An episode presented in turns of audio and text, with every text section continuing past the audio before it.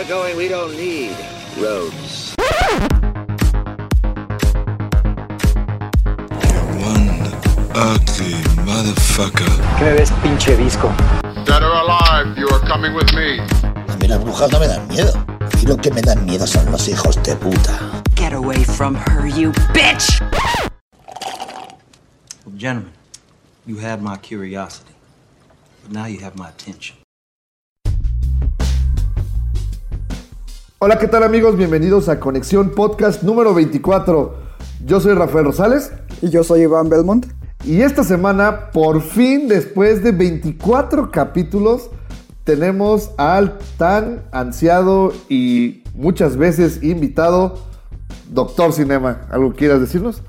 Bueno, ¿qué tal? Buenas noches. Pues bueno, así como me han mencionado de Doctor Cinema, también me presento por mi nombre, soy... Muchos pues dicen negro Doctor Cinema porque bueno, desde que me conoce, somos amigos desde la primaria, siempre le dije que iba a estudiar medicina, total, terminé medicina, hice mi especialidad ya en oftalmología y pues gracias a ello ahorita no tengo el suficiente tiempo para grabar podcast pero pues estoy haciendo lo posible. Aquella vez donde me atacaron que según preferirme de fiesta y de, de borrachera Porque sí es cierto, por no grabar el especial de Halloween, pero bueno, tengo en mi defensa y hasta lo puse en una de sus publicaciones. Fue este, el, la- el festival de cerveza artesanal, que es otro de mis hobbies, al igual que el cine y los carros. Fui a México, que es como el- los Óscares de la cerveza aquí a nivel México, pues no podía perderme de ese evento. Posterior a ello, pues ya no, no hubo chance y no recibí tanta invitación porque prefería atacarme aquí Rafa que, que invitarme. Pero bueno, ya por fin aquí estoy y pues gracias por la invitación. Gracias a ti por estar aquí. Gracias Iván. Ok, bueno, pues este, nada más para terminar la, la introducción de Doctor Cinema, ¿algo que tú le quieras preguntar? Pues a mí Rafa me ha dicho que has dejado que prefieres ver películas por salvar a un paciente. Bueno, no tanto así, o sea, si alguien que escucha y es médico también, pues va a decir un oftalmólogo, pues qué tanto puede salvar vidas, pero, pero no, créeme que, o sea, cuando veo las campañas siempre que voy a Cinépolis del amor, ¿qué? Que el amor cura la visión. Nace la vista. Del amor nace la vista y todo eso, pues realmente siempre me interesó desde antes de escoger mi carrera de oftalmología, entonces yo creo que uno de los sentidos más importantes que nosotros utilizamos toda la vida es la visión. Entonces, pues diario convivo con gente que realmente, bueno, por algunas otras cuestiones, también por enfermedades crónicas, pues no ve. Entonces, yo creo que las peores cosas que te puede pasar en la vida es no ver. Yo trato de, pues, ayudar en mi forma a las personas a que disfruten más su sentido de la visión, que es lo que nosotros realmente utilizamos para todo este hobby, que para mí es, en este caso es un hobby, para ustedes ya es algo más, más serio y me da mucho gusto aquí compartirlo con ustedes y pues nuevamente gracias por la invitación. Estaré aquí cuando me inviten. Y ya nada más para cerrar esta, esta pequeña entrevista para Doctor Cinema es este tus tres películas favoritas, las primeras que te vengan a la mente, para que la gente te conozca un poco mejor. Híjole, bueno, pues, habría que desglosarlas por género, pero si hablamos en películas generales de todas, todos los tiempos, bueno, desde que te conozco, tú fuiste el que me presentó la película de Pulp Fiction. Todavía recuerdo aquella tarde que la vimos en mi casa junto con Bricio. O sea, creo que ahí fue donde inicié más o menos mi, mi carrera, bueno, de hobby en el cine, Pulp Fiction. Posterior a ello ya fui agarrándole, eh, viendo qué otros géneros me empezaban a gustar. Podría decir que la segunda favorita, así que se me viene luego luego a la mente es Mad Max, la última, Fury Road. Uf, O sea, la he visto cinco o seis veces en- con barra de sonido, sin barra de sonido. Quisiera que la volvieran a estrenar, eso sí no me la perdía por ningún motivo. Y en tercer lugar, pues es que me agarraron en frío, no, no, no he pensado, pero la Biblia. Los 10 mandamientos. no, no, este, híjole, muy complicado decidirlo. La primera que te venga a la mente. La primera que venga a la mente, pues podría seguir con la tira de Quentin Tarantino. Des- vi en parte errónea, vi Kill Bill 2 antes de ver, de ver Kill Bill 1. No sabía de qué trataba bien ni sabía qué estaba pasando, pero yo diría que de mis favoritas sería Kill Bill 2. Porque después me hizo ver Kill Bill 1, regresé a Kill Bill 2 y sigue siendo mis favoritas. Eh, no necesariamente, si me vuelven a preguntar en unos 2, 3 meses, años, no va a seguir siendo esa, porque ahorita fue lo primero que me acordé, pero bueno, vamos con eso hasta ahorita. Muy bien. Eh, nada más también para, para aclarar, Doctor Cinema, también por su carrera que estudió, es un ávido eh, fanático de las películas de terror. Entonces, este, ya con él estaremos planeando ahí a futuro más material o, o contenido especializado en terror y ya él aquí va a estar este cuando se haga tiempecito y no se vaya de fiesta eh, a ayudarnos. Gracias. Ahora sí, vamos a pasar con las noticias de la semana. Que este, esta semana estuvo cargadita. La semana pasada no teníamos ni de qué hablar. y esta, en dos, tres días se acumuló muchísimo. Yo creo que hay que empezar con la más grande, la mejor, obviamente, la más importante, es la caída de servidores a nivel, no solo México, estuve viendo en Twitter que también pasó en Chile, en Argentina, en varios países de Latinoamérica, con eh, la venta de boletos para eh, la película de Avengers, que se estrena el 26 de abril, faltan todavía tres semanas, y pues se acabaron los boletos, se cayó el sistema, fue un relajo conseguir, afortunadamente yo ya tengo mis boletos para ir a verla minuto uno. Yo no le llamaría la noticia más grande, pero sí la más cagada. Te vale. También Doctor Cinema no es tan fan de, de Avengers, ¿eh? Es que él sí sabe. Sí, muy bien, Iván. Mira, fíjate que no han visto el meme, ¿no? De que es famoso, de que toda la gente sí se forma para ver Avengers, pero yo que trabajo en el Seguro Social, no se están ahí quejando de la fila para que los atiendan, porque uh, no vaya a ser. Entonces, ahora sí coincido. Yo realmente también antes iba a las premiers con el negro, fuimos a ver Harry Potter, pero en este caso Avengers no, o sea, ya sé que es la final de todas las Avengers, pero yo creo que ya por mi edad ya no me llama tanto la atención ir a la premier. ¡Uy, mi edad, este güey! es un hombre maduro, güey, salva vida. Lo que sí es que, este, pues se cayó el sistema, hubo mucho boleto, todavía si ibas a taquilla. Yo creo que si van todavía alcanzan, este, por ahí una fuente cercana a, a, a, a las cadenas de cine aquí en México me comentó que abrieron unas salas primero en lo que se vendían y que dependiendo de la demanda iban a abrir más y que pues ya están ahorita en la planeación para, para abrir las demás salas porque pues la demanda está muy muy fuerte. Sí, seguro. Ya pasando lo que es eh, otras noticias, para dejar de lado lo que es el, el, aspecto Marvelita, porque a Rafa le encanta. Te odio. Cada capítulo tiene que hablar de Marvel. Eh, siguiendo un poco la línea, se dio a conocer que el día de hoy los actores David Harbour, que es mejor conocido por su papel en Stranger Things y que será próximamente Hellboy, además de Rachel Weisz. El Hellboy anémico. Así es. Rachel Weisz y él estarían uniéndose a lo que es eh, la película en solitario de Black Widow, junto con Scarlett Johansson. Son los dos fichajes más recientes para este proyecto. Híjole, fíjate que, que sí suena bastante interesante. A mí la verdad, la peli para, vea, para hacer Marvelita, a mí no me llama tanto la atención la, la, película de Black Widow, pero me parecen dos adiciones bastante interesantes al, al, elenco. Pues en sí las películas de Marvel han tenido buenos elencos, lo malo son las historias. Sí, sí, sí, la verdad es que no todas le, le atinan. Capitán Marvel lo hablamos, no fue un acierto, la verdad es que fue casi mediana, la verdad es que se quedó yo creo que abajo del promedio. Y este, David Harbour y, y Rachel Weisz, este, creo que, que pues pueden ahí darle un buen levantón. Al, al cabo, además, Rachel Weisz la acabamos de ver en The Favorite y lo hizo increíble. Sí, seguro. Tengo aquí una duda con Black Widow. ¿La directora ya se anunció si es Kate Shortland? O Sí. pues, realmente de su filmografía lo único que me llama la atención es la de Joy. No sé si recuerden. ¿no? Ah, no, pues ni siquiera es la... No, la de Joy que tú dices es la que hizo este otro güey, el de American Hostel y... Entonces realmente Lord... David O. Russell. No, re- no, no identifico ninguna película realmente de ella. No sé qué, qué tenga de especial que ofrecer para esta de Black Widow, que realmente se me hace un héroe bastante, pues, plano, débil, muy común como siempre se ha visto que la clásica espía, eh, educada con los rusos, etcétera. Entonces, para mí no me llama mucho la atención. Sí, no, la- parece más sidekick, ¿no? Ajá, realmente igual que Hawkeye. Ándale. Como Red Sparrow otra vez, ¿no? Uy, pues, si a Red Sparrow lo hubieran puesto Black Widow, este, hubiera quedado excelente.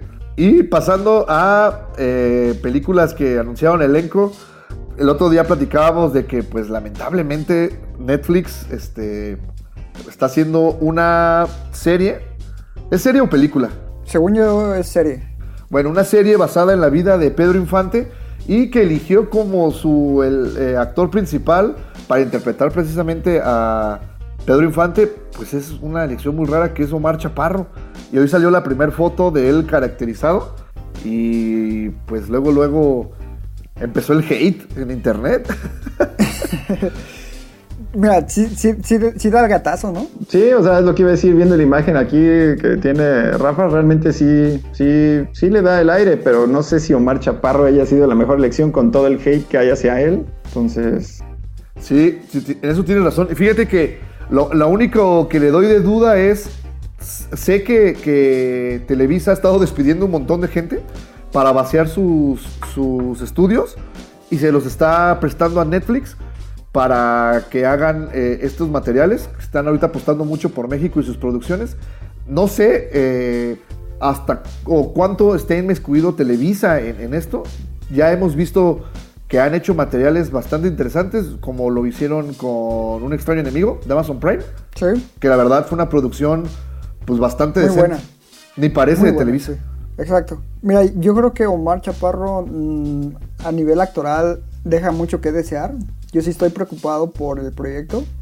O sea, es como dice Rubén, se parece, pero él como actor, la verdad es que no tiene mucho que ofrecer.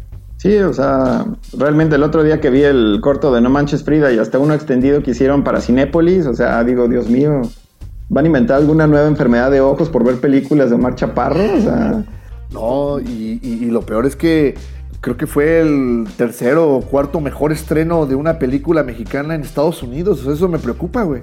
Pero, o sea, viendo, ay, su aparición breve que va a tener en Detective Pikachu, que también por una sola imagen desató el hate tremendo. sí. que se ve bien guarro, güey, ¿no? ¿no? mames. Pues ha- habrá que, que esperar, ¿no? A ver qué, qué nos, qué nos presenta este Omar Chaparro. No, no estoy entusiasmado. Sé que por ahí también está inmis- inmiscuido el mismo Eugenio Derbez. Va a salir también este Fernanda Castillo, por ahí Joaquín Cosio. Este, pues habrá que esperar. Pues sí, no nos queda de otra. Ok. Eh, vamos ahora a hablar también de. eh, en la semana se estrenó el tráiler completo. Ya durante el Super Bowl se habían lanzado algunos teasers de Scary Stories to Tell in the Dark, que es la nueva producción en la que está participando Guillermo del Toro, pero es dirigida por esta directora. eh, eh, no digo, ¿es este director noruego? Sí, André Oreval. Ajá, André O- o- Obredal. o- Es Obredal. noruego. que él, él ha hecho películas bastante interesantes, fíjate, porque aquí estamos viendo Troll Hunter, a mí sí me, me gustó, es un falso documental eh, y está padre, sobre un, un grupo de, de chavos que buscan troles. La que dirijo él fue la de La Morgue, que aquí la llamaron, que se llama The Autopsy of Jane Doe. Esa a mí me gustó mucho. Una bastante eh, muy buena película con un final que uno no esperara, no esperaría, o sea, al tratarse de la morgue uno sabría y pensaría que iba a revivir el cadáver, to- total, total, pero al final de cuentas se descubre que pues tiene un plot twist que no lo voy a arruinar por si alguien no lo ha visto o que ya lleva más de dos años esa película que salió, pero bastante buena. En relación a Troll Hunter, pues sí, al ser un documentary, pero bastante bien hecho y para animar a monstruos tan grandes como un troll, realmente sí tuvo bastante poco presupuesto, pero buena animación. Ingenio, ¿no? Ajá, ingenio. Y sí, tienes razón, la morgue, esa yo la vi, no esperaba nada y salí este, muy, muy entusiasmado. La verdad es que tengo, tengo, buena, bu- tengo un buen sabor de boca para, para ver este, esta película que está basada en un libro que es clásico en Estados Unidos y, y- y al parecer pues este, tiene su, su nicho, ¿no? Y pues parece ser que Guillermo regresa a, a lo que más le gusta, ¿no? Que son las historias de terror. Pero me da algo de miedo eso de que sea productor. O sea, fue productor de Titanes del Pacífico 2, en teoría. Y, Y fue una cosa horrible. O sea, el hecho de ver Guillermo el Toro ahí tampoco es una garantía bueno, si es productor. Cuando es director, cambia la cosa. Sí, sí, sí. ¿Qué otra cosa ha producido así que no nos haya gustado, güey? Yo no soy fan de Los Ojos de Julia, por ejemplo. Ah, pero, pero produjo, por ejemplo, con Bayona la de. El otro día platicábamos. La del niño este que tiene un saco en la cabeza. El orfanato. Ah, bastante buena. Pues habrá que esperar, ¿no? Pues, Pues sí. simplemente con Titanes del Pacífico yo sí perdí un poquito la fe. Y él dirigió también la de unos hermanos que sale, el, que, el actor de que le hace Loki, ¿cómo se llama? Tom Hiddleston. Esa fue dirigida Hizo por él. Pic- La Cumbre Escarlata, ¿no? La Cumbre Escarlata. Ajá. Pues esa más o menos. No, de hecho aquí estoy viendo, fue productor de esa película, donde esperaban así ser bastante buena esa película y realmente no, no, no tuvo el éxito que ellos creían. Pues sí. Pues habrá que ver. Es su la peli- el siguiente material que tiene después de haber ganado el Oscar. Entonces, todo el mundo tiene la mirada sobre él, ¿no? Sí, seguro. Y ya para cerrar las noticias de la semana, se estrenó el tráiler de Joker de Todd Phillips, que este, yo, no, yo no daba ni un peso, la verdad, por, por, por la película. Como saben, el, el director pues es famoso nada más por haber hecho la trilogía de Hangover. Entonces, Ajá. pensar que él iba a hacer algo como Joker a mí no, no, no me cuadraba. Incluso a mí me parecía de, esos, de esas patadas de, de ahogado que Warner este, quiso dar con, con DC. Pero cuando eligieron a Joaquín Phoenix para, para protagonizarla, bueno, pues es un actor de bastante nivel, ¿no? Y lo que pudimos ver en el avance este, me sorprendió gratamente. Sí, seguro. A pesar de que se habían estado filtrando un buen de cosas en el transcurso de los últimos meses, debo decir que el tono y lo que se ve de la actuación de Joaquin Phoenix, la verdad es que lo acerca mucho a películas de un tipo Taxi Driver. Me recordó mucho a Taxi Driver, por Sí. ejemplo. Eh, se nota que puede ser una gran oportunidad para Joaquin Phoenix con, con este papel, en donde vemos básicamente la, la caída de la mente de un, de un hombre. Entonces, si no se tenía fe en este proyecto, yo creo que ahora sí ya levantó un poco de interés. Pues yo creo que él ha tenido muy buena filmografía. Realmente no recuerdo una película mala de él. Mi favorita, que ahorita regresando a mis favoritas, podría ser la de este, Johnny June, que es sobre la historia de Johnny Cash, La de Walk the Line. Walk the Line. Bueno, aquí se llama Johnny June, Pasión y Locura o algo así. Y en inglés era Walk the Line, como la famosa canción de Johnny Cash. Entonces, para mí, yo creo que ahí, desde la película de Roma, que era El Emperador, creo que ahí empezó a despegar un poquito su filmografía. En Gladiador. en Gladiador, perdón.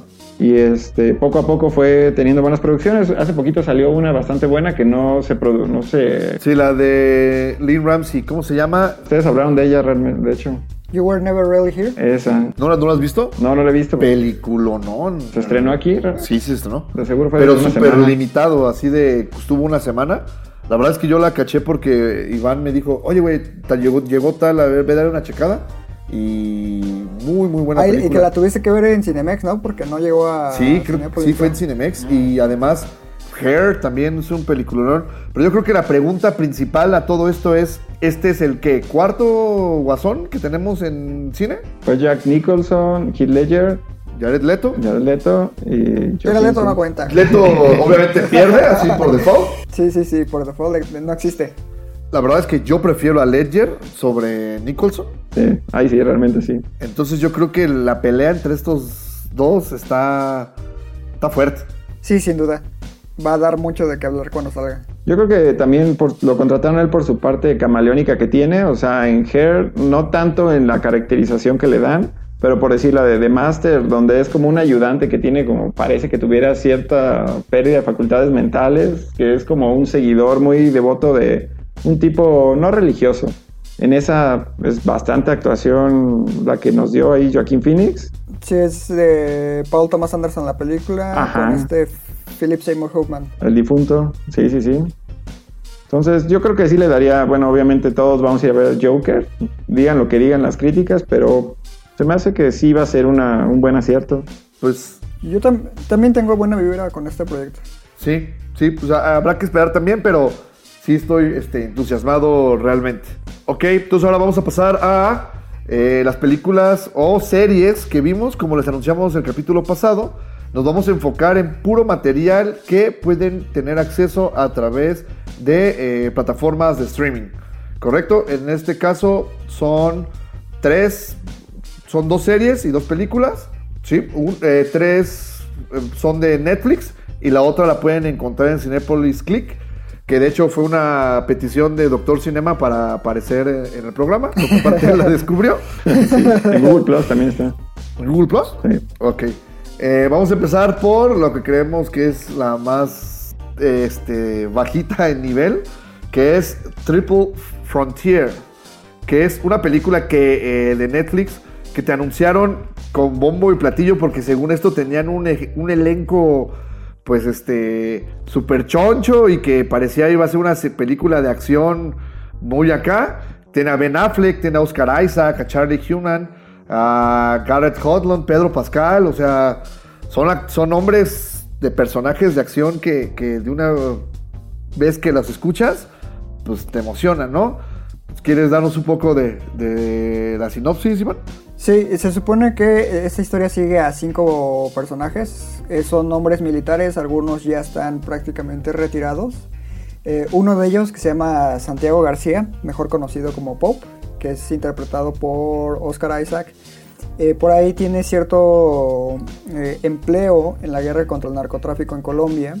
Entonces decide y elabora un plan en el cual quiere involucrar a sus ex compañeros de llevar a cabo lo que es básicamente un robo a un eh, capo de la droga colombiana y en el proceso el- eliminarlo, ¿no? Para liberar a la región de, de dicha persona. El plan pues es robarse todo el dinero disponible y huir hacia la frontera más cercana para pues gozar de los beneficios de retiro que les brindaría lo que es esa enorme cantidad de dinero, ¿no?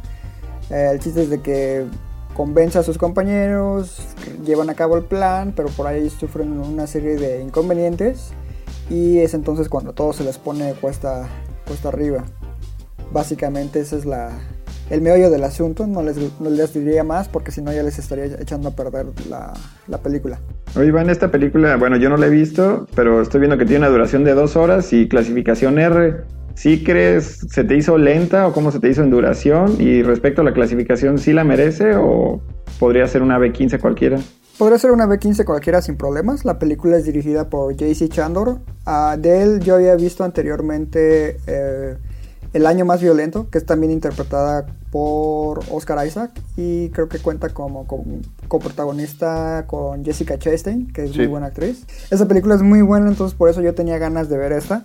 Pero la verdad es de que eh, Triple Frontera dista mucho de ser una película de acción. Inicia así con un par de, de escenas pues, comunes en el género, pero poco a poco se va como convirtiendo más en una historia de suspenso, algo que no me molesta.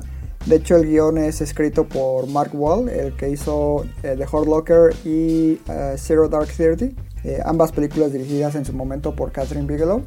Am, pero aquí sí los personajes no me convencen del todo. Como te digo, la, la clasificación no me parece tan fuerte. O en realidad no hay escenas súper fuertes. No sé por qué le dieron esa clasificación. El elenco lo siento un poco desaprovechado.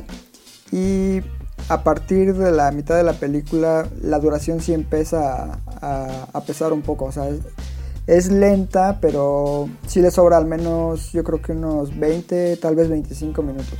Oye, la trama que mencionas se me figura un poco, por lo que dices, a Los Indestructibles 1, que también iban a como medio liberar una isla de un dictador, nada más que en esa no era robo de, de, de dinero. ¿Eran Los Indestructibles 1 o 2, creo? La 2, era, fue la 2. Sí. Em, no, es muy diferente de Los Indestructibles. Te digo, esta va, va más, va más por el tema de- del robo. Casi casi es una película de robos. Y después se convierte como en una crítica del poder de Estados Unidos sobre estas regiones, ¿no? Pero me parece mal manejado el tema. Es interesante verla, pero no es una película realmente destacable. De ahí en fuera todos los actores, en realidad ninguno destaca. Para ser honesto, o sea, ni siquiera Oscar Isaac destaca. Y fíjate que me sorprende porque eh, JC Candor es un, es un director que maneja muy bien a sus actores. De hecho, yo, Sí. yo empecé viendo material de él hace algún tiempo con esta película que hizo con Robert Redford de All Is Lost, la de Ajá. un, un náufrago. Este, también muy, muy buena. La verdad es que le sacó un pedazo de actuación a Robert Redford. Y tienes razón, en el año más violento también a sus actores los, los maneja muy bien. No sé si el problema haya sido de que su elenco era tan amplio que, que se ahogó en, en ello. Yo creo que la historia no era lo suficientemente buena. Y bueno, ahorita que estoy viendo, yo sé que esta película no, no vamos a hablar de ella, pero me recuerda un poquito una película que salió original de Netflix hace relativamente dos, tres meses que se llama Polar, no sé si tuvieron la oportunidad de verla, con Matt Mikkelsen. Mikkelsen, ¿no? Era de un asesino, ¿no? Sí, sí, sí. Y Vanessa Hudgens. Yo lo que me di cuenta en esta película, que es producción de Netflix, falta, voy a ver la que de Triple Frontera, se me hace que a pesar de que sí le meten presupuesto, hay algunas escenas, algunas cosas que se ven de bajo presupuesto. O sea, siento que Netflix está apostando por meter buenos actores y bajar un poquito en la calidad de la película. No sé si sea el caso de Triple Frontera. No, mira, aquí sí se nota que hay una producción elevada. Que En ningún momento se siente como algo de bajo presupuesto. Pero te digo, la historia como tal no está muy bien desarrollada. No te crees las motivaciones de los personajes ni la re- resolución del conflicto. Te repito nuevamente, las actuaciones dejan mucho que desear, entonces eso quiere decir que hubo mala dirección. y- Pero de bajo presupuesto no se siente, eso sí, no. Y sí me sorprende lo, lo que dices, ¿eh? Porque eh, el guion lo hace él junto con, ¿cómo se llama? Mark Bowl, que, que, que- que lo que habías comentado, que pues, en Hurt Locker y en Sir Dark Terry, pues te manejan un nivel de tensión a tope. Sí, seguro. Pero yo creo que precisamente a eso voy.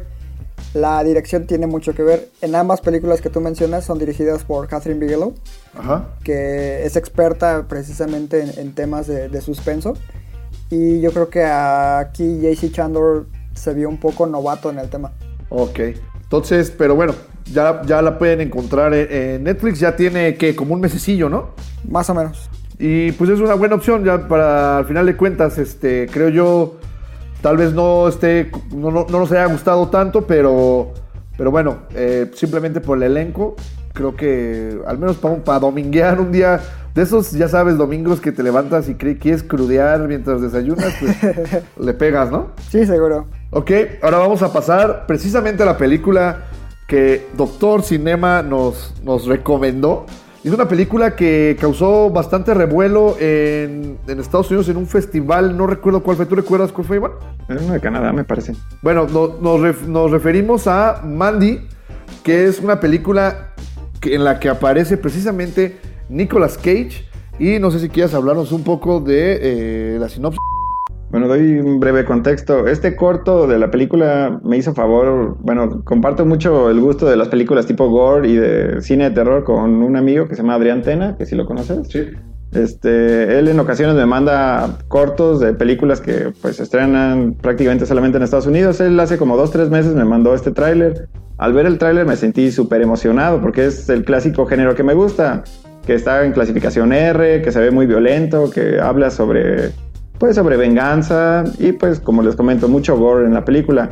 Al ver el corto pues me puse a investigar y todo cómo poderla ver lo más pronto posible, pero no vi noticias de que fuera a llegar a México. Entonces pasó muy, pues, en silencio toda esta película hasta que el otro día que estoy suscrito a una página donde me informan de los estrenos en plataformas, vi que decía Mandy. Ah, me ingresé luego, luego para ver en qué plataforma estaba y ese mismo día la estaban estrenando en Cinepolis Click y en Google Plus. Y pues bueno, me emocioné bastante y dije, no, pues esa película la tengo que ver hoy. Ya que vi la duración de dos horas, clasificación R, dije, bueno, bastante buena película. Trata sobre la clásica historia de un hombre que vive feliz con su esposa, eh, alejado en las montañas, un trabajo de leñador. Y un día por circunstancias del destino se topa con un grupo de, ¿cómo será? Eh, cristianos diabólicos, lo quieren poner así en la película, más o menos. ¿Por qué? Porque hay mucha alusión a la cruz y todo eso, nada que al revés, ni demonios, ni nada, pero tienen ciertas ideas un poquito oscuras. Entonces ellos lo secuestran ahora sí que a Nicolas Cage y a su esposa, que se llama Mandy en la película, por eso se llama la película Mandy, que es Andrea Riseborough, me parece, no, no la conocía realmente de antes. Y pues ahí sucede el asesinato, o sea, no es spoiler, de, de Mandy. Eso desata en Nicolas Cage el coraje y pues, el valor y furia de buscar a los culpables, a los asesinos, ir tras de ellos y pues irlos matando de la manera más violenta y gore que se, puede, que se pueda. Aparentemente hasta ahorita suena bastante interesante, pero conforme va avanzando la película se van viendo varios detallitos. No sé si quieren agregar ahorita algo. ¿Tú la viste, Iván? La película es dirigida por Panos Cosmatos. ¿Es su segunda película? Sí, ¿es, su, Este, es su segunda película? ¿Sí? De hecho, estaba buscando la, la otra que dirigió, se llama Beyond the Black Rainbow y es del 2010. Realmente no la he podido localizar para verla también, pero está en mi lista de, de que tengo que ver. Que ojo, eh, el, el doc- doctor, doctor Cinema no la ha podido ver porque él es como nosotros, él dice no a la piratería. Totalmente en plataformas legales, obviamente. Eso, exactamente. Tú sí viste Mandy, ¿no, Iván? Sí, yo sí la vi. Eh, como le digo, bueno, para empezar, Andrea Riseborough siempre es una actriz que a mí me ha parecido muy infravalorada. Siempre me ha gustado su trabajo. De hecho, por algunos en donde tal vez la puedan reconocer súper fácil es en WE.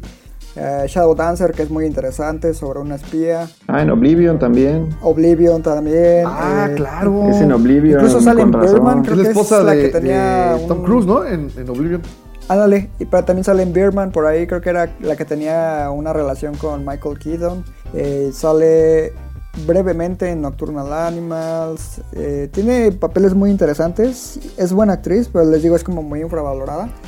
La película como tal, a mí sí me gusta. Creo que entiendo la razón por la cual a, a no le terminó de agradar. Sí es un poco larga, dos horas me parecen excesivas. Yo creo que pudo ser una película perfectamente contada y reducida en 90 minutos. El ritmo es muy, muy lento, muy pausado, pero a mí eso no, no me molesta como tal. Lo que sí es que me recuerda en propuesta visual a trabajos como por ejemplo Suspiria, no la nueva sino la clásica.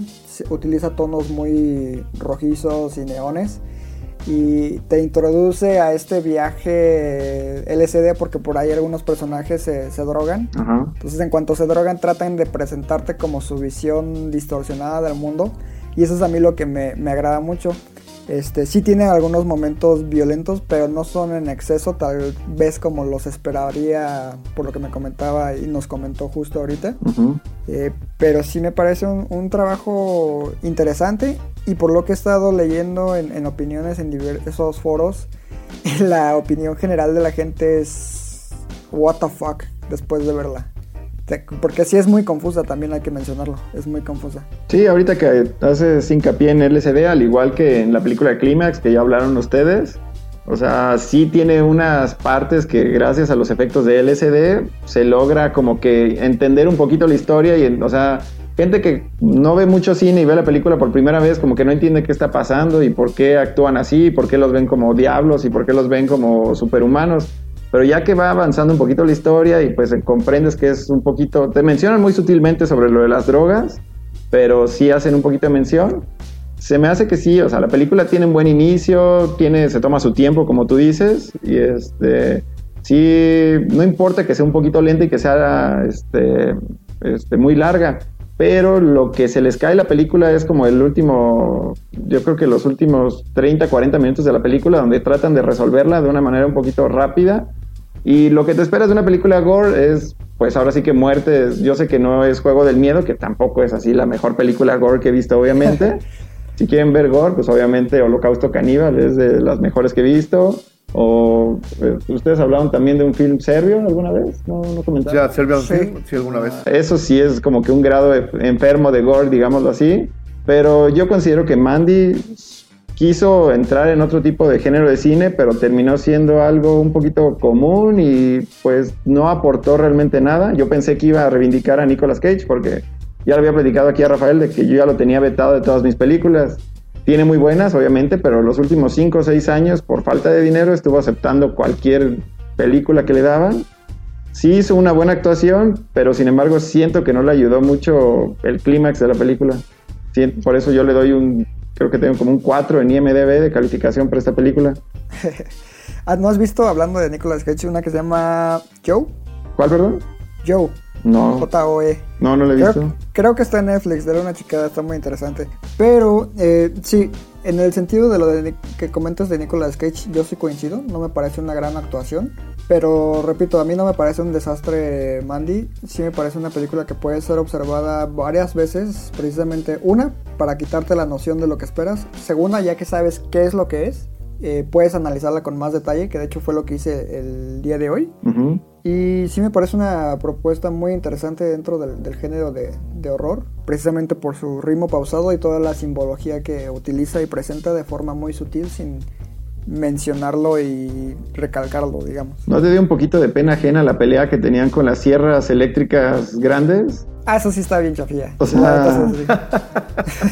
Y la forma en la que, bueno, no es spoiler, pero en la que mata, digamos, eh, algunos de los super, porque sabemos que es una venganza y tiene que matar a todos, pero la forma en la que pelea con los superhumanos que estaban bajo los efectos de LSD, que se veían bastante bien, eso siento que el maquillaje y vestuario de ellos estuvo muy bien logrado, pero la forma en la que te los ponen en un principio, que son motociclistas y así súper rudos y tienen así como que sed de sangre, toman sangre y todo, te imaginas algo más extremo, algo así como de Hills Have Eyes, de que un grupo de locos vive en el cerro, cosas así. Tú te esperas algo de ese tipo de gore, ese nivel, pero a, a la hora que ves cómo se pelea con ellos, realmente te decepciona y dices, bueno, o sea, estaba esperando el clímax de la venganza, que es, pues, que mata a todos, ¿no?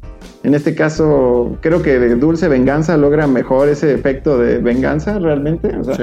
si queremos hablar de una película de venganza, existen miles. Ya mencioné Kill Bill. Pero yo diría que si van a ver Mandy, le dieran mejor oportunidad a Dulce, a Dulce Venganza, la original o el remake que sacaron posterior a él. Inclusive creo que hay una versión japonesa también ya. ¿De esa?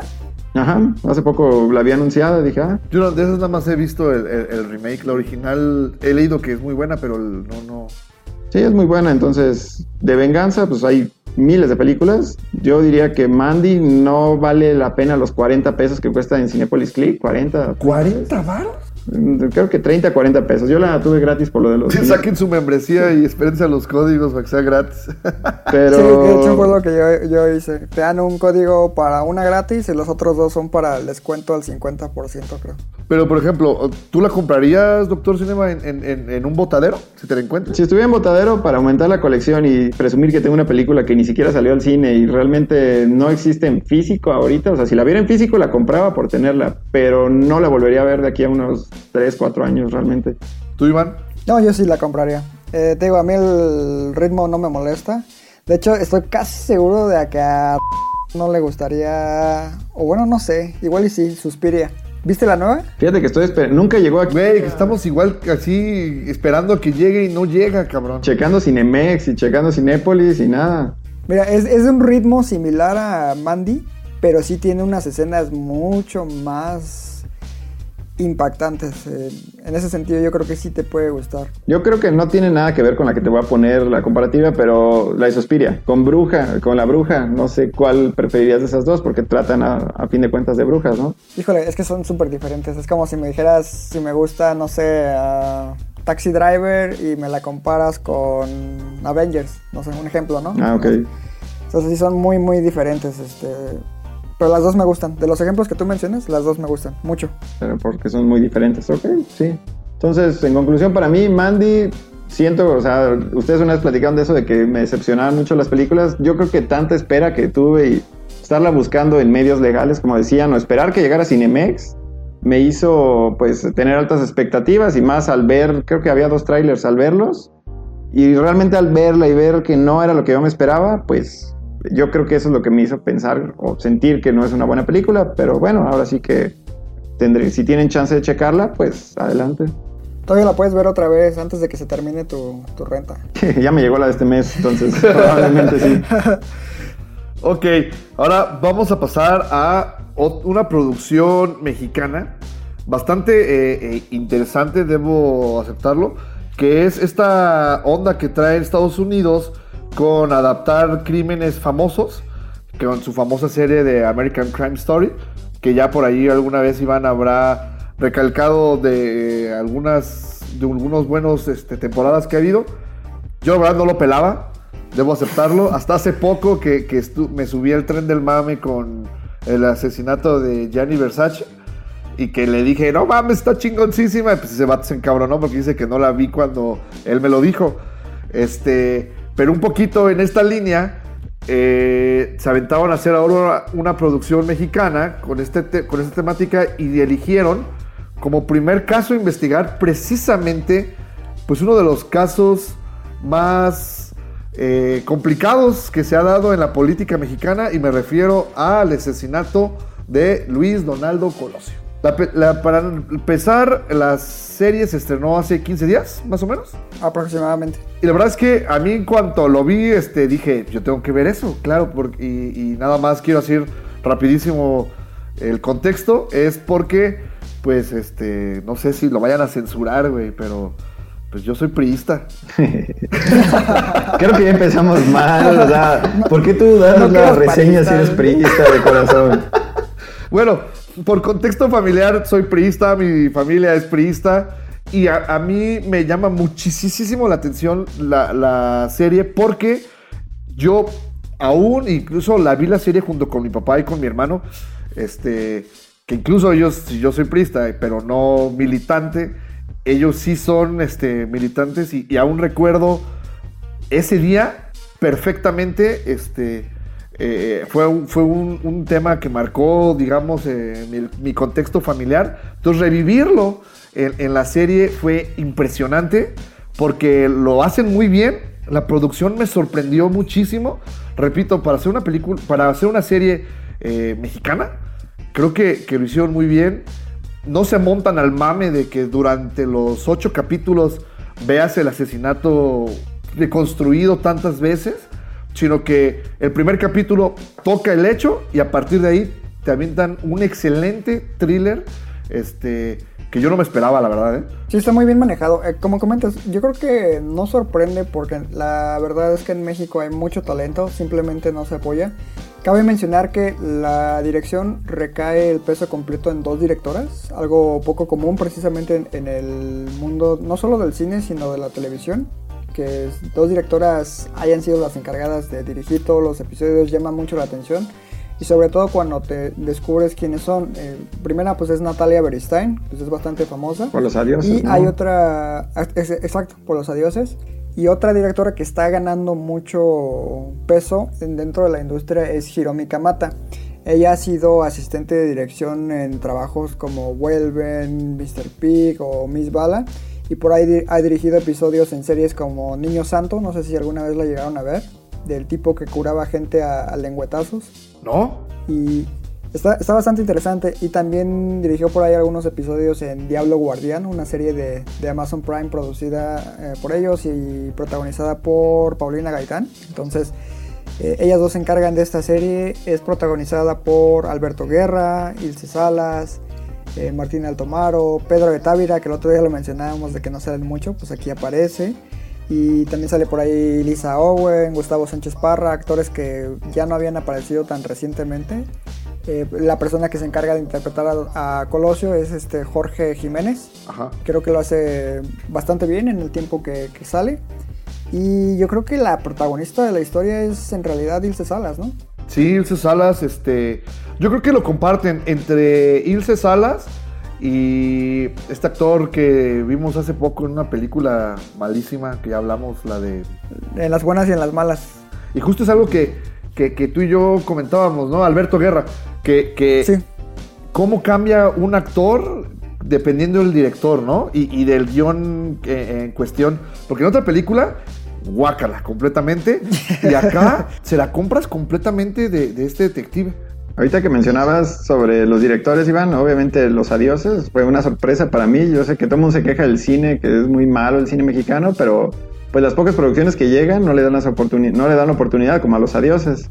Y ahorita que comentas de Hiromi, estaba viendo que tuvo un papel como ayudante de dirección en la película de Dragon Ball Evolución. Yo creo que quisiera ella olvidarse de que participó alguna vez en eso. Seguramente aprendió a no hacer, a no hacer cine basura. Yo creo que con eso se fue.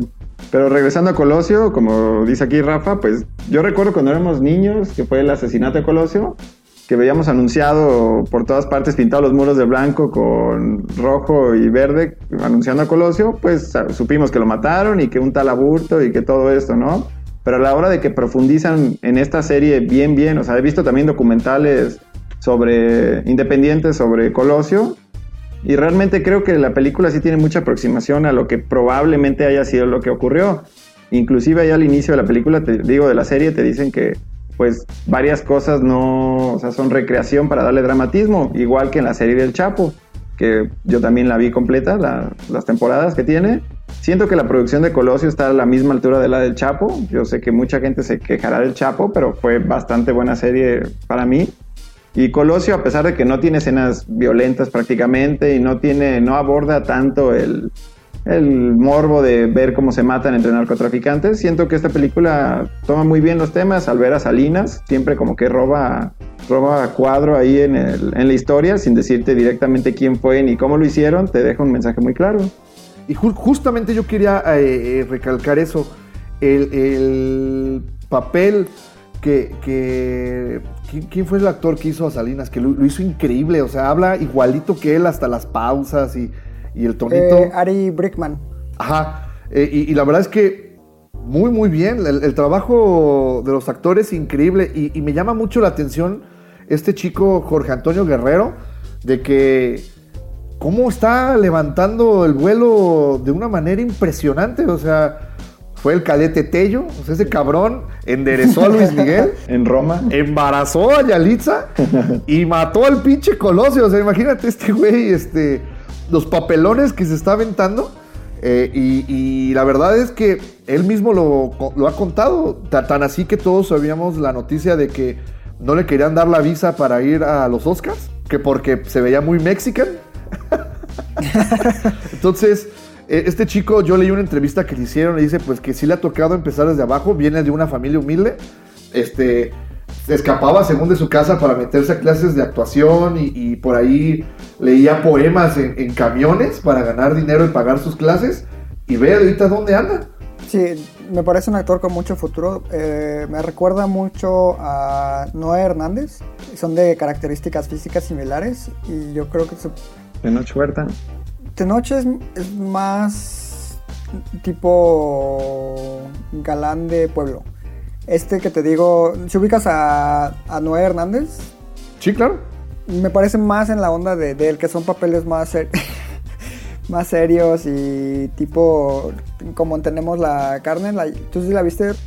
Mm, No, esa es una de esas películas, what the fuck, que tienes que ver, güey. Es una película muy, muy, muy, muy del bizarra. y- 2016, ¿verdad?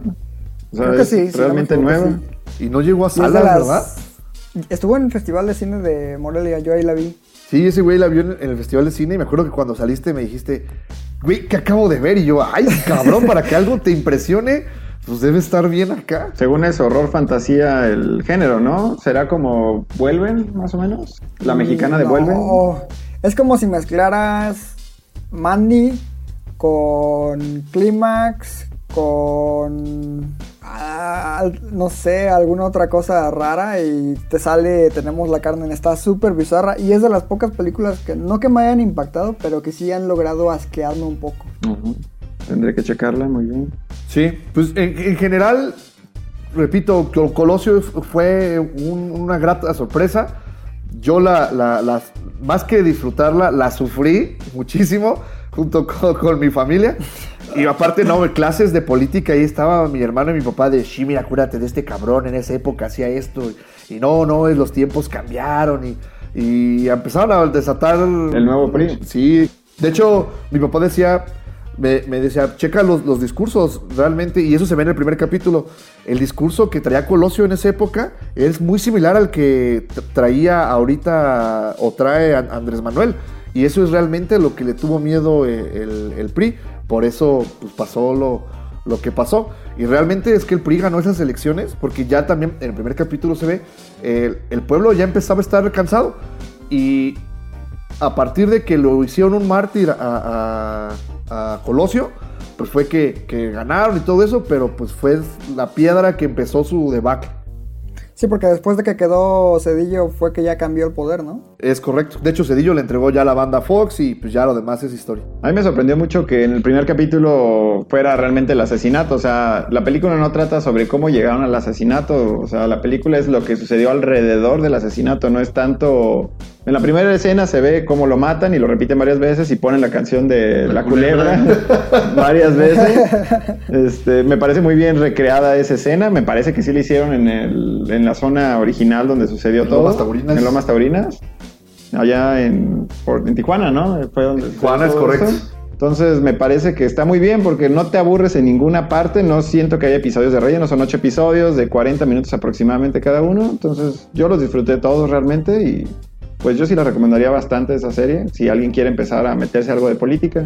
Oye, Sí. no, no, ¿tú sí viste eh, Un extraño enemigo? Fíjate que empecé a verla en Amazon Prime, pero no, no terminé con, con lo de Tlatelolco, ¿no?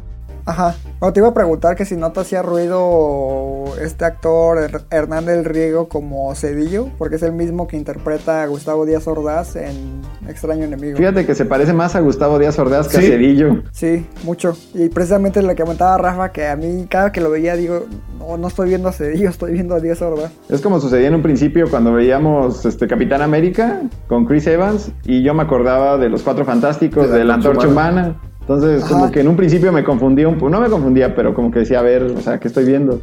En este caso sí tienes un poco de razón con Díaz Ordaz y Cedillo. Realmente a Cedillo, para mí no fue una muy buena actuación ni muy buena caracterización. Siento que habría personajes que se parecieran más a él. Sí.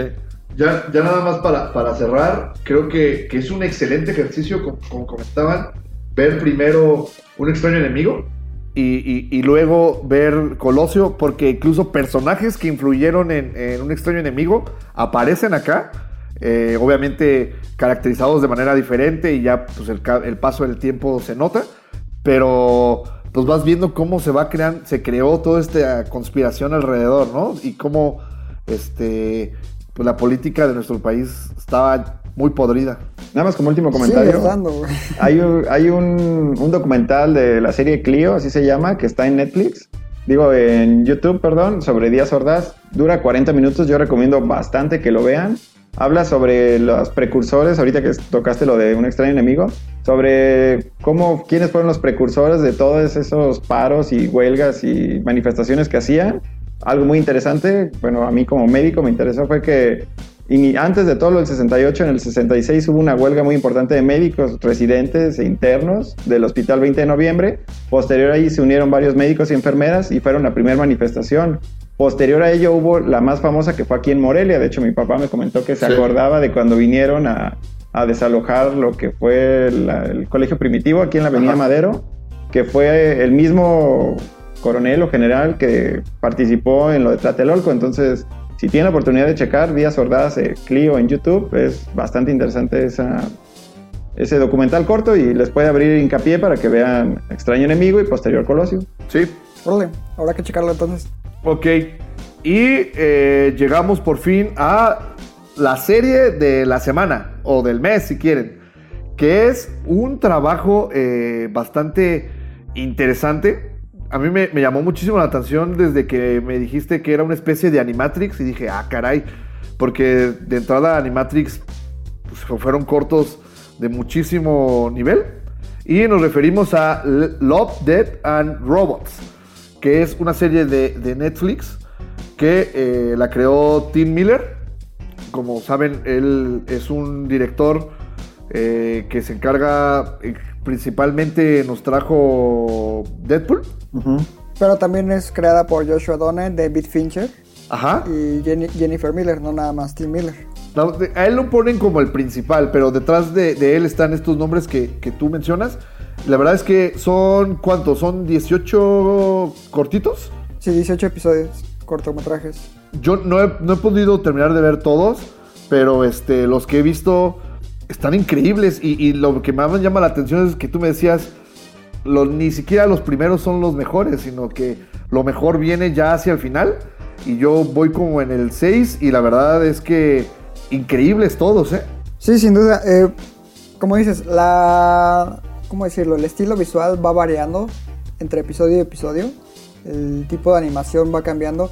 Básicamente, aquellos que destacan por efectos visuales o actuaciones digitales, digamos, son eh, llevados a cabo por el estudio Blur.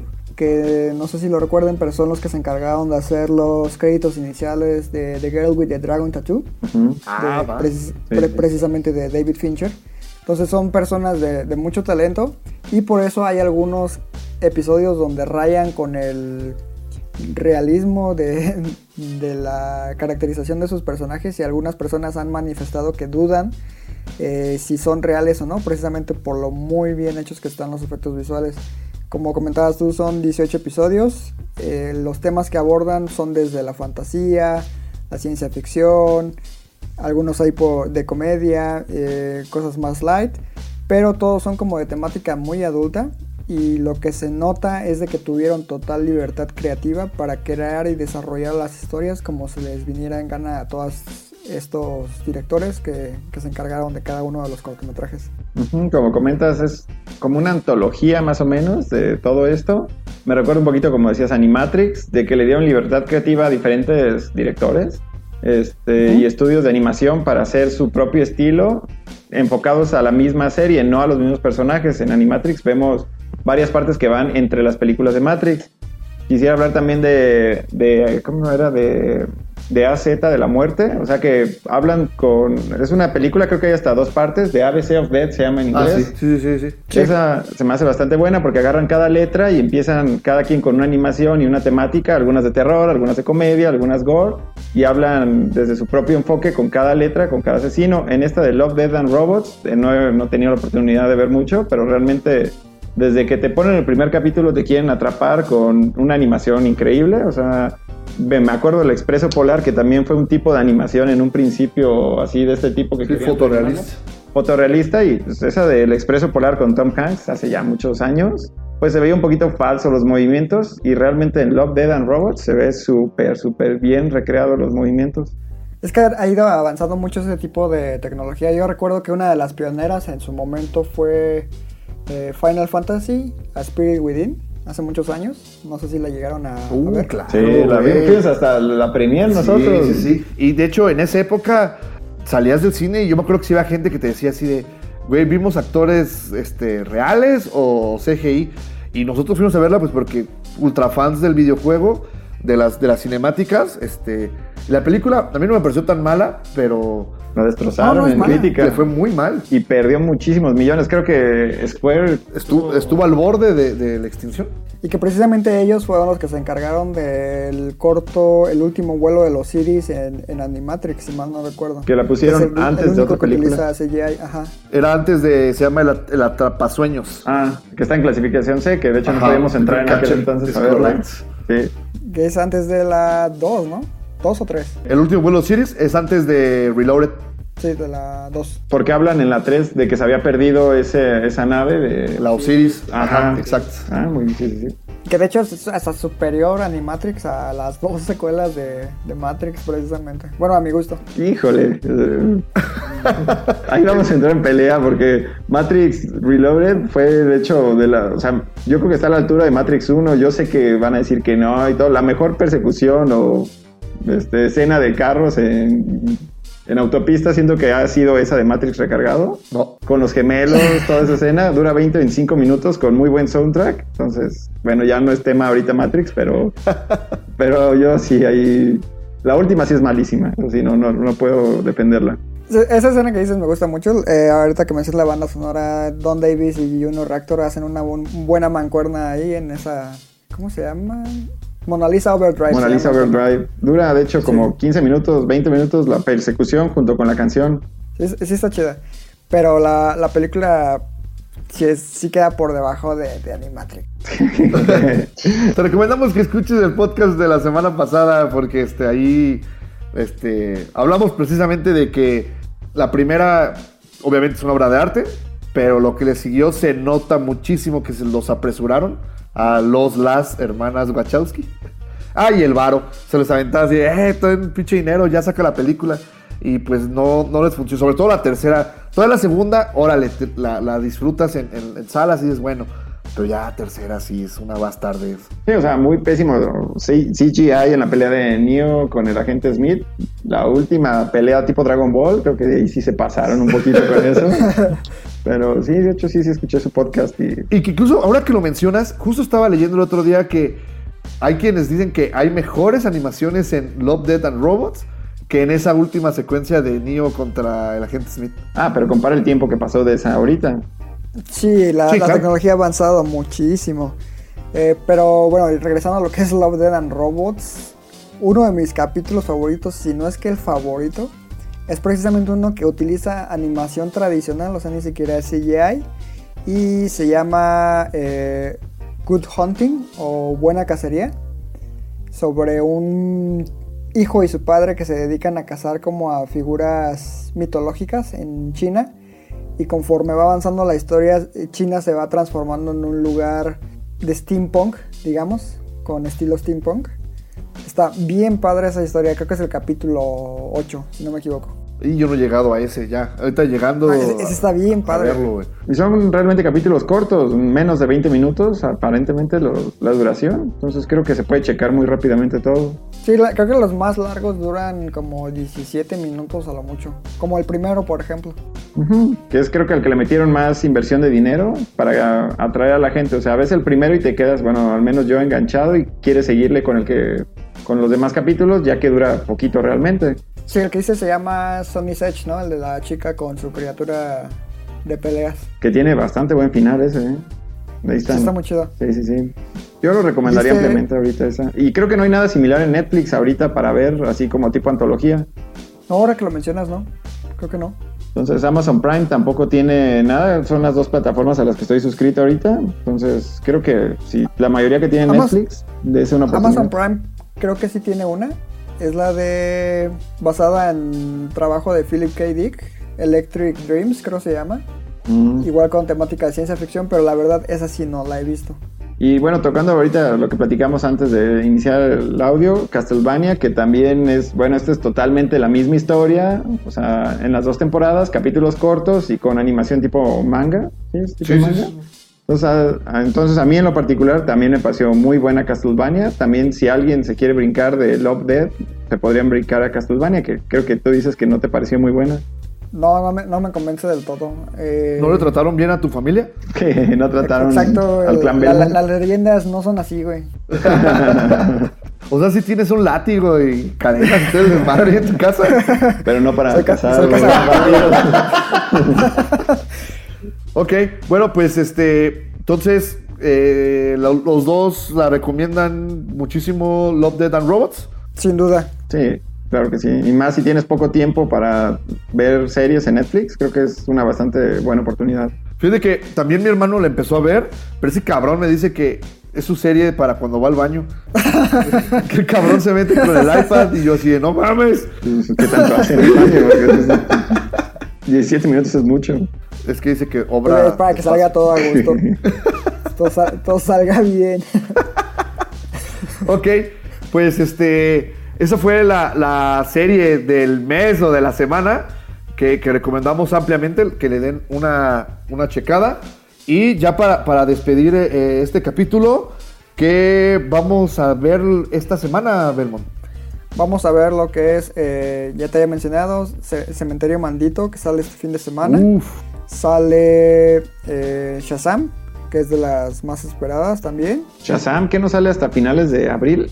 No, ya sale. ya, ya sale pasado mañana. Ah, pues vi que vino el actor a Six Flags de México a inaugurar. Creo que el Kilauea le cambiaron temporalmente el nombre a Shazam para, pues, por no sé, los que hayan tenido la oportunidad de subirse al Kilauea, de que despega inmediatamente. sí, sí, sí. Entonces quieren hacer alusión, pusieron una estatua de Shazam ahí en Six Flags y hay un video, si lo buscan ahí en YouTube, de- del actor ahí en el parque de aquí de México, Sí, Zac- Zachary Levy. Zachary Levy. Que por cierto, ¿sabías que sa- sale en Thor? ¿En qué parte? Es el cabrón de los amigos de Thor, el del bigotito shakespeariano. Ah, los amigos de la borrachera de... Ey, o sea que, que nobody remembers.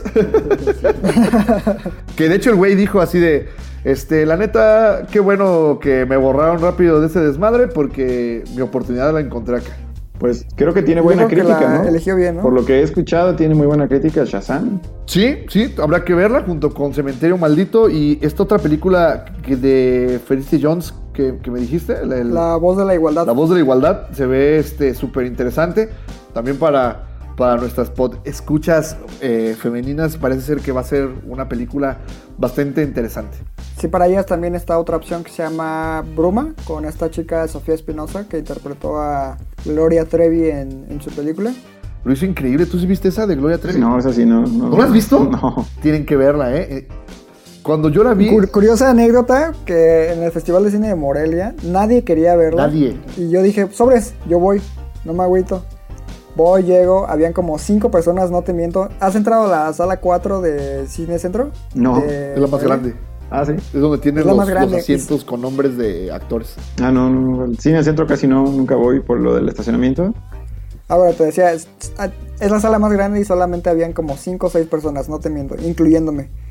Y termina la película Y la neta sí me gustó mucho. Y le digo a Rafa, güey, la verdad sí está padre, voy a verla. Y nada, que nada, que shit, que gloria No shit. mames, como. Porque aparte ese güey luego me, me, me programa películas bien mierda. Este año me puso a ir a ver el documental de Chivas, güey, no mames. Están los actores, ¿no? Sí, creo que fue lo que más atrajo gente. Todos los- todos los pinches jugadores. Actores, jugadores en este caso. Pues ahí voy a ver este. Gloria Trevi. Y salí así de. ¡Ah! ¡No mames! ¡Qué chingona está! Y lo mismo me pasó con, con- con una amiga, con- a- Adriana. Una vez le dije, oye, ve, ve Netflix este. eh, Gloria Trevi. Y me dice, Nel, esa pendejada que no, no manches, como Gloria Trevi. Y, y, pues al, a regañadientes me hizo caso. Y llega y me dice, está bien chingona, no manches. En serio, la verdad es que la actriz lo, lo hizo increíble en el papel y el, y el personaje de, del güey este que, que le engaña, ¿cómo se llama? De, de Sergio Andrade. También muy, muy bien. La verdad es que como me- de los mejores behind the music que te puedes encontrar. Ya no está en Netflix, por si le quieren buscar, ya no lo está. Busquen. ¿Neta? No, ya no está. No mames. La, la encuentran seguro en Walmart o en Ahorrará, en Botadero. Sí, de cuarenta y tantos Yo pesos. creo sí, que sí la en visto. Filming Latino, ¿no? No, es más de corte independiente la plataforma. Bueno, pues entonces, es- pues esas fueron las, las- las películas que vamos a ver para el próximo capítulo. Está abierta la invitación para Doctor Cinema por si quiere comentar Cementerio Maldito, que, que sabemos que es un remake de, de una película setentera, es ocho, perdón, de los ochentas, ¿no? Ujú. Sí, pero no, no es remake, es una nueva adaptación de la, del libro, digamos. Que es un libro de Stephen King. Correcto. Que la pasan mucho en el Canal 5. ¿no? En Canal 5, sí, en, en las trilogías, pero era la última porque según es de culto la, la- la película original. Eh, habrá que checar. Ok, pues este, con eso nos estaríamos despidiendo. Bueno, nuevamente eh, agradecerle su tiempo a, a Doctor Cinema. Por ahí seguramente algunas operaciones tuvieron que pararse para... Alguien va a dejar de ver para que el Doctor Cinema estuviera aquí con nosotros y, y por fin pudiera venir a defenderse. Este, te repito, está abierta la, la invitación cada vez que, que tú quieras. Conexión Podcast es tu casa. Y este, algo que quieras decir ya para despedirte. No, pues muchas gracias. Es la primera vez que participo aquí en este ejercicio y me parece bastante bien. Es una plática de amigos que nos gusta mucho el cine. Y bueno, ustedes que ya son más conocedores porque van a festivales y toman mucho más tiempo de sus vidas para poder recomendarle a las demás personas qué ver y qué no ver. De hecho, les agradezco siempre que escucho su podcast para alejarme más de las películas mexicanas. Entonces, pues mu- muchas gracias por la invitación y aquí estaremos eh, hablando de algunas otras películas de terror y cuando gusten invitarme, por aquí estaré. Ok, pues muchas gracias, eh, Belmont, igual por, por tu tiempo.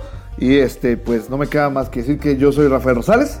Yo soy Iván Belmont. Y recuerden que Amamos el cine. hasta la próxima.